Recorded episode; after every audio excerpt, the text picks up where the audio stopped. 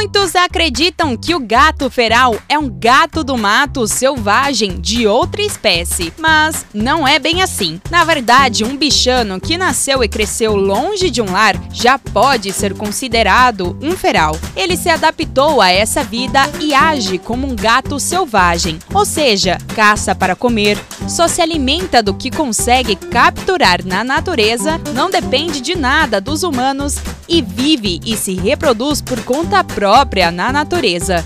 Porém, isso não quer dizer que ele seja um gato selvagem.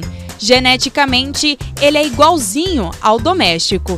Se fosse criado em um lar, o gato feral também dormiria na cama, afiaria as unhas no sofá e miaria perto da ração úmida, pedindo para que o tutor colocasse mais. O que foi que aconteceu foi que, em vez desse animal ter uma família por algum motivo, ele foi parar nas ruas. Muitas vezes já nasceu de uma gata semiferal e teve que se adaptar a essa condição para sobreviver. O gato feral também pode ser descendente de um semiferal, animal que vive abandonado pela cidade e tem medo de pessoas, ou seja, é arisco. Provavelmente você já viu um ou mais gatos assim pelas ruas. Há muitos bichanos em busca de lar que acabam sobrevivendo ao comer lixo ou ração doada por alguma pessoa. Eu sou a Isabela Machado e a gente volta a se falar no próximo Momento Pet.